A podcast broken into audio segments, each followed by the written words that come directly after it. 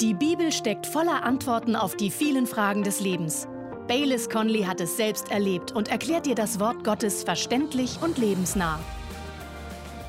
Haben Sie gewusst, dass es in der Bibel mehrere Dinge gibt, zu denen Gott uns ganz konkret auffordert? Ich nenne Ihnen ein paar Gründe dafür. Erstens, wenn wir diese Dinge nicht tun, werden wir bestimmte Sachen nicht erleben. Selbst wenn Gott das eigentlich für unser Leben möchte. Aber wir werden es nicht erleben, solange wir nicht diese wichtigen Dinge tun, zu denen er uns auffordert. Der zweite Grund ist, weil sie wichtig sind. Und um eines dieser Dinge geht es in der heutigen Predigt. Es wird Sie vielleicht ein wenig überraschen, aber in Gottes Wirtschaftssystem hat das eine große Bedeutung. Und das ist Gastfreundschaft. Ich möchte in Römer 12, Verse 9 bis 13 vorlesen.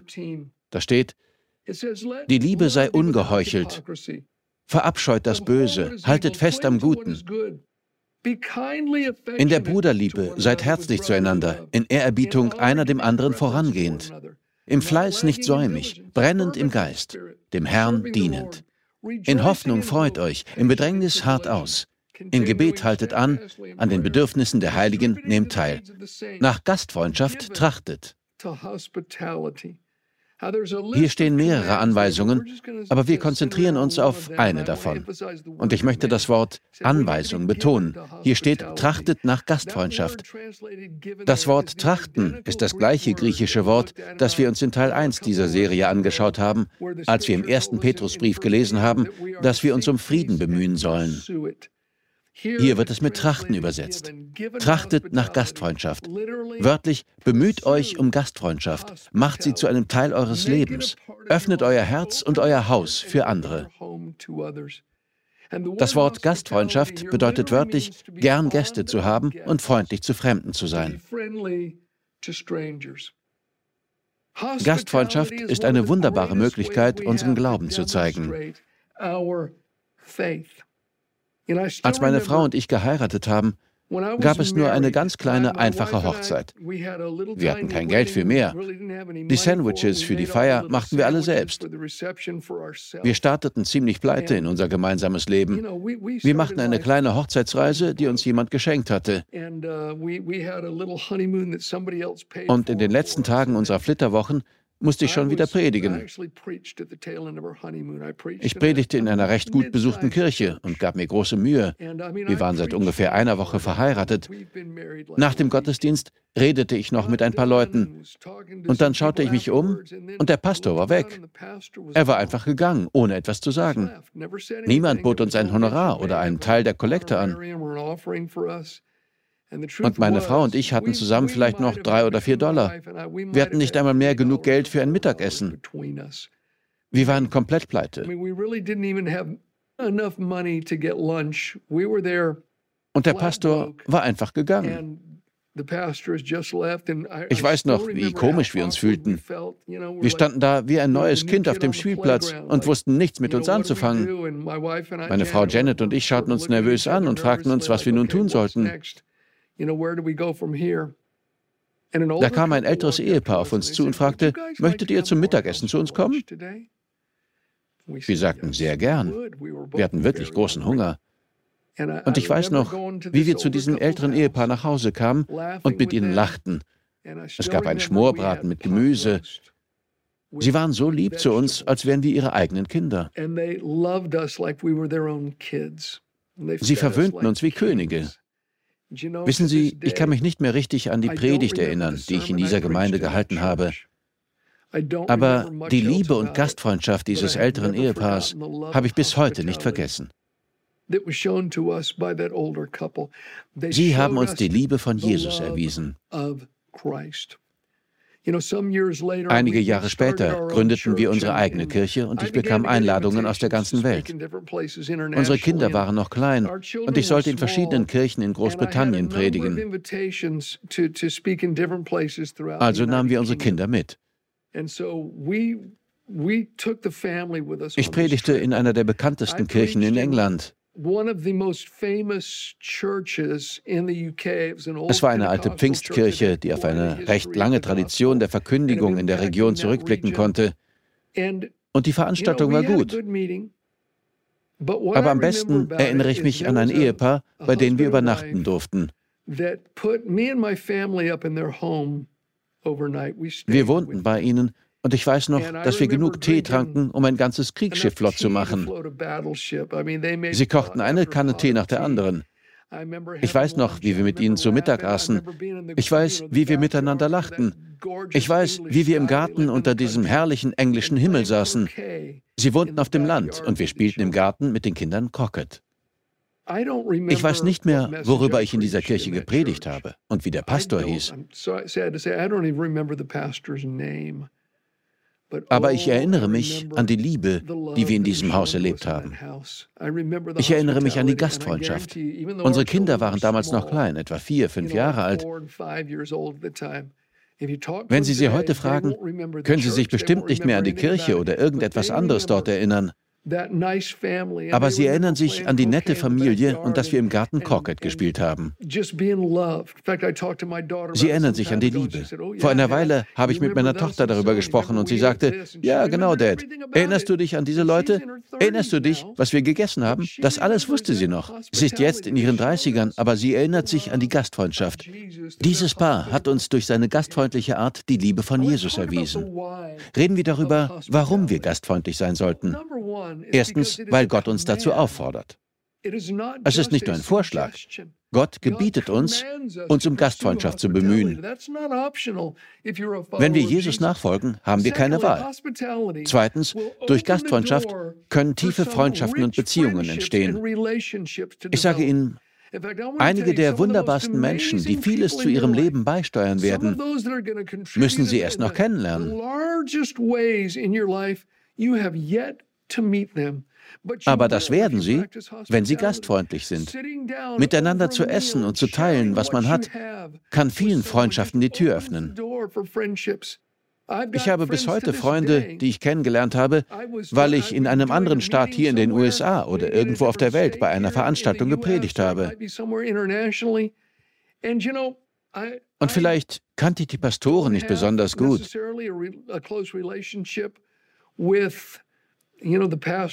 Aber es gab dort Menschen, die gastfreundlich waren und mich zum Essen eingeladen haben oder bereit waren, mich irgendwo hinzufahren. Und manche davon sind heute meine engsten Freunde. Was dazu geführt hat, war ihre Gastfreundschaft und nicht einfach eine Person. Ich bin dankbar dafür und ich glaube, dass Gott mir eine Gabe geschenkt hat, mit der ich andere Menschen helfen kann. Und das finde ich großartig. Da bin ich sofort dabei.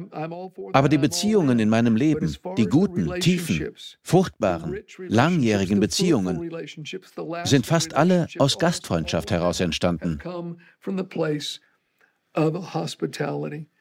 durch den Austausch mit Menschen, die andere Perspektiven und andere Lebenserfahrungen haben. Das ist so faszinierend und hilfreich. Es kann so viel Gutes entstehen, wenn wir gastfreundlich sind. Und drittens, wir sollen anderen gegenüber gastfreundlich sein, weil wir damit Menschen, die mehr als Worte brauchen, Gottes Liebe und die Wirklichkeit unserer Rettung ganz greifbar zeigen können. Eines Tages rief mich eine Freundin an oder vielmehr rief sie Janet und mich an. Ihr Bruder wollte sie besuchen, er war nicht gläubig. Und sie sagte, Bayless, mein Bruder ist nicht gläubig. Wir beten dafür, dass er sich bekehrt. Er liebt es, in der Natur zu sein, und wir wissen, dass du das auch magst. Würde es dir etwas ausmachen, einen Tag mit ihm zu verbringen? Und ich sagte zu. Ich nahm ihn mit auf eine meiner liebsten Wanderrouten und wir verbrachten den Tag miteinander. Ich nahm mir einen Tag frei und nahm den Mann mit hinaus in die Natur. Und wir hatten so eine gute Gemeinschaft. Ich erzählte ihm aus meinem Leben und davon, was mich begeistert. Ich hatte Proviant für uns beide mitgenommen. Wir hatten einen herrlichen Tag. Und wir verstanden uns wirklich gut. Er war kein Christ, aber wir redeten über Gott und es stellte sich heraus, dass wir viele gemeinsame Interessen hatten. Und wissen Sie was? Als er wieder bei seiner Schwester war, fing er an, mit ihr über Gott zu reden und über das, was er erlebt hatte. Er sagte, ich fasse es nicht, dass dieser Bayless so ein normaler Typ ist. Er war so nett. Es hat Spaß gemacht, mit ihm unterwegs zu sein. Das hatte ich nicht erwartet. Und dann führte das Gespräch von einem zum anderen. Am nächsten Tag rief uns seine Schwester an und sagte, mein Bruder hat gerade Jesus in sein Leben eingeladen. Sie sagte, Bayless, er hat sein Herz geöffnet, weil du so gastfreundlich warst, dir einen Tag freigenommen hast und alles mit ihm geteilt hast, was du hattest. Und er wurde Christ. Er hatte einfach etwas Greifbares gebraucht, etwas, das mehr war als Worte. Natürlich war es die Botschaft des Evangeliums, die ihn gerettet hat, aber was ihn dazu brachte, sein Herz zu öffnen, war die Freundlichkeit der Gastfreundschaft. Vor vielen Jahren, als Janet und ich frisch verheiratet waren, lernten wir einen indischen Evangelisten kennen. Es war ein junger Mann, ein guter Prediger. Wir kannten ihn nicht sehr gut. Wir hatten ihn nur kennengelernt und einmal mit ihm geredet. Ein paar Jahre später, als Janet und ich in unser erstes Zuhause gezogen waren, ein kleines Haus mit einem kleinen Garten, nicht viele Quadratmeter, aber wir liebten es. Es war unser erstes Haus, ziemlich bescheiden. Rief uns dieser indische Evangelist an.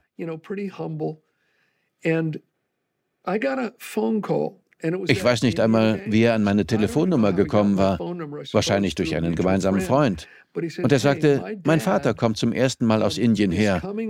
Er war noch nie in den USA und er braucht einen Ort zum Übernachten. Würdet ihr euch überlegen, ob er ein paar Tage bei euch wohnen kann? Ich sagte, klar, kein Problem. Janet und ich redeten miteinander darüber und dann sagten wir, ja, er soll daherkommen. Also kam sein Vater zu uns. Er war auch gläubig und arbeitete im Reich Gottes mit. Und mir war es nicht klar gewesen, aber er lebte in Indien in einer sehr armen Gegend. Als er zu uns in das Haus kam, das sich für klein und bescheiden gehalten hatte, war das für ihn wie ein Palast. Er dachte, es wäre der reinste Luxus. Und das war es auch im Vergleich zu dem, was er gewohnt war. Ich weiß noch, wie er über den Geschirrspüler staunte. Als wir mit dem Essen fertig waren, wollte er das Geschirr abwaschen. Aber ich sagte, das können wir in den Geschirrspüler stellen. Er fragte, was? Ich sagte, es geht so. Ich öffnete den Geschirrspüler und stellte das Geschirr hinein. Er fragte, damit wäscht man das Geschirr? Und ich sagte, ja. Er war vollkommen sprachlos. Er hatte noch nie von einem Geschirrspüler gehört, geschweige denn einen gesehen. Wir hatten einfach eine gute, tiefe Gemeinschaft während der Zeit, in der er bei uns wohnte. Wir beteten zusammen, wir lachten zusammen, wir redeten über unsere Kulturen. Und Janet und ich haben die wichtige Lektion gelernt, dass wir viel reicher sind, als wir dachten. Wir hatten viel mehr, als uns bewusst war. Es machte uns viel dankbarer für all das Gute in unserem Leben, für unser Haus, für die Geräte, für all die Dinge, die wir für selbstverständlich hielten.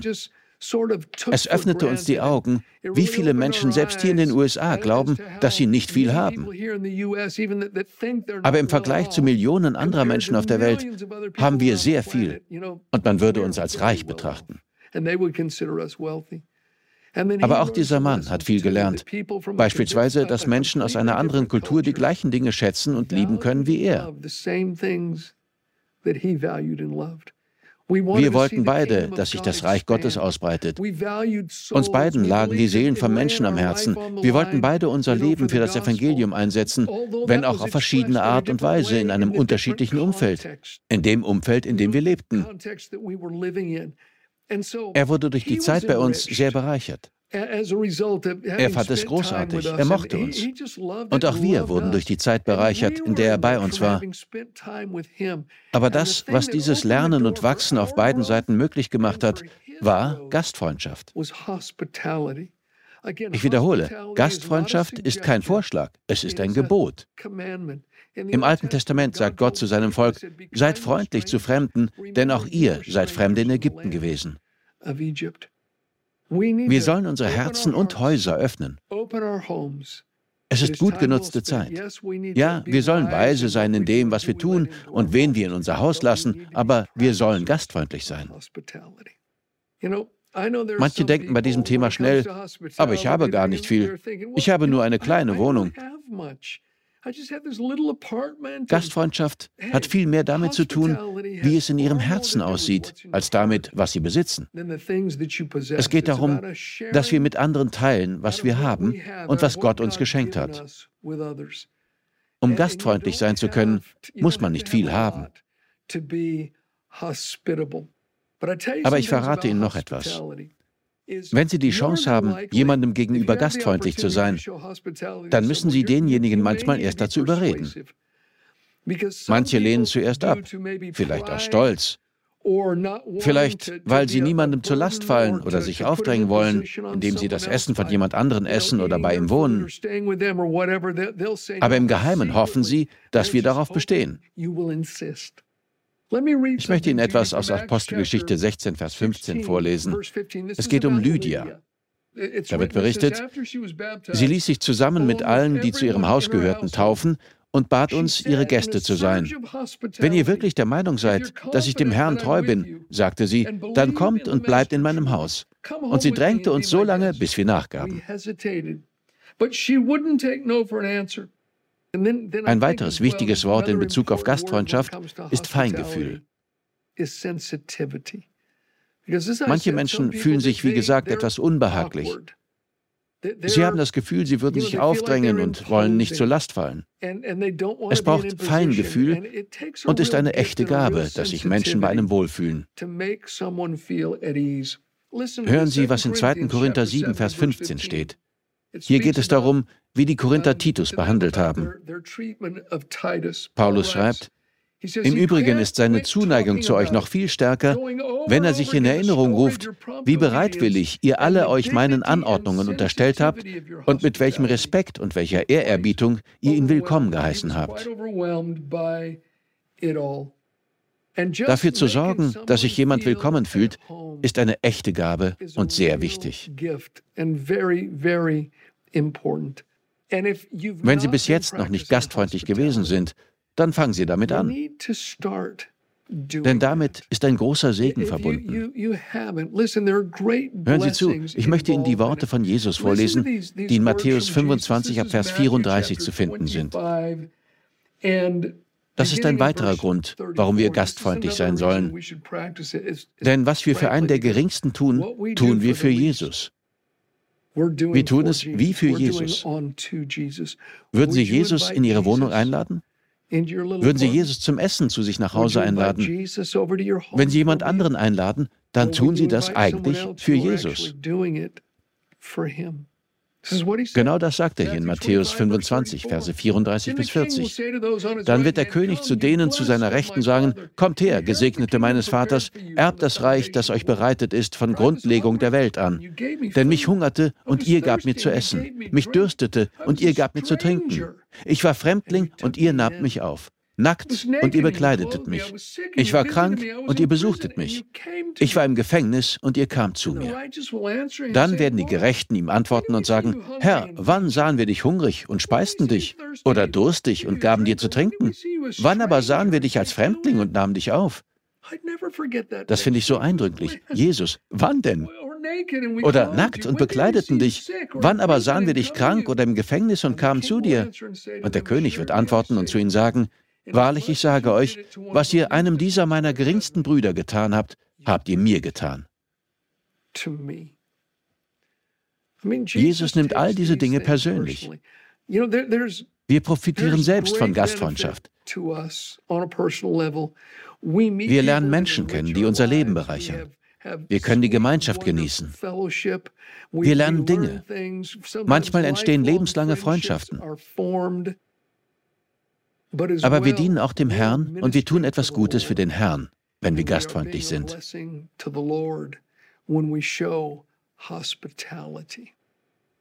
In der Bibel steht in Hebräer 13, Vers 2, die Gastfreundschaft vergesst nicht.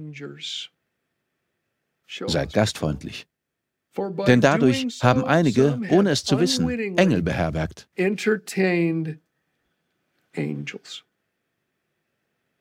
Vielleicht finden Sie das seltsam, aber ich denke oft darüber nach. Ich denke daran, wenn ich Menschen kennenlerne oder wenn ich die Möglichkeit habe, jemandem gegenüber großzügig zu sein, ob das jemand auf der Straße ist oder jemand, der sozial unbeholfen ist, zu dem ich hingehen und ihm helfen kann, sich etwas wohler zu fühlen.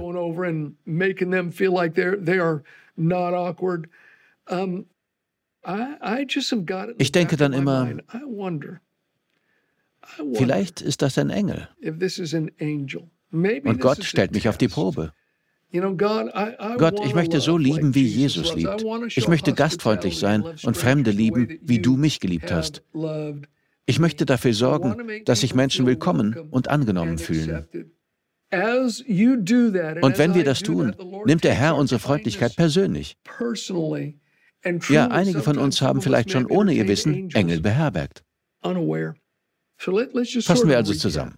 Wir sollen gastfreundlich sein, uns nach Gastfreundschaft ausstrecken.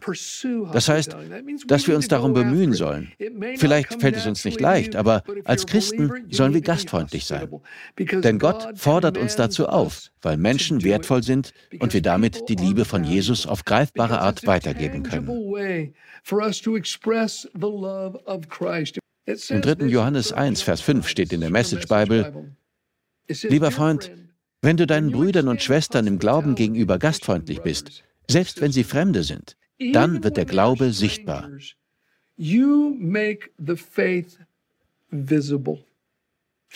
Überlegen wir uns das einmal. Der Glaube wird sichtbar.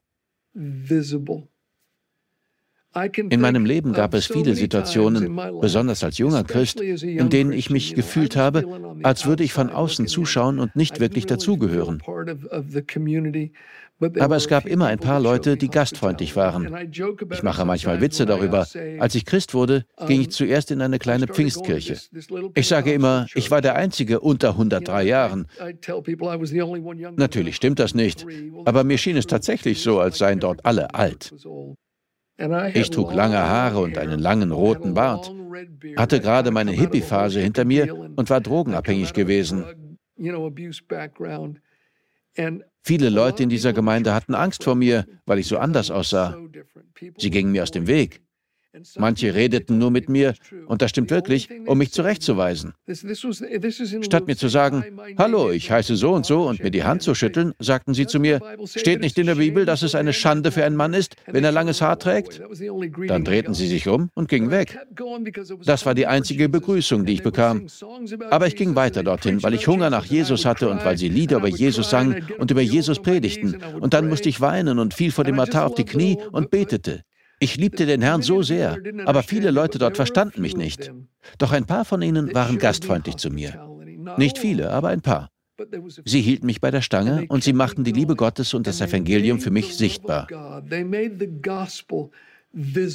Sie waren freundlich. Sie waren wie Gottes Hände, die sich mir entgegenstreckten. Und ich kann ehrlich sagen, dass ich sonst wahrscheinlich nicht hier stehen und in diese Kamera sprechen und für Sie an Ihrem Küchentisch predigen würde oder in Ihrem Wohnzimmer oder in Ihrem Hotelzimmer oder wo Sie auch sind. Das alles würde ich vermutlich nicht tun, wären nicht diese gastfreundlichen Menschen gewesen, die ihre Herzen und ihre Häuser für mich öffneten und mit mir teilten, was sie hatten.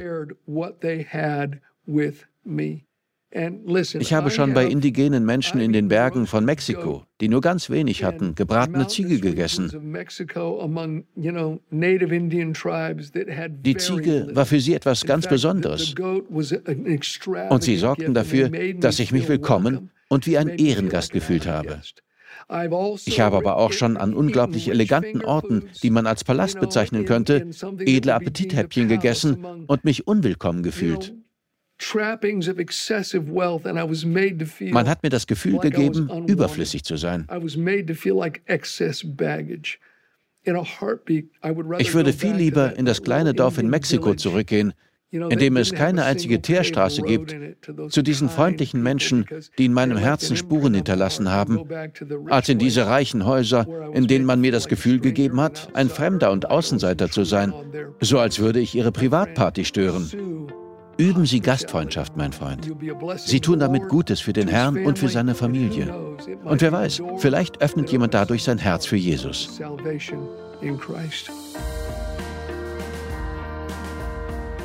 Wir danken dir fürs Zuhören. Weitere Predigten sowie eine tägliche Andacht von Baylis findest du kostenlos auf baylis-conley.de. Gott segne dich.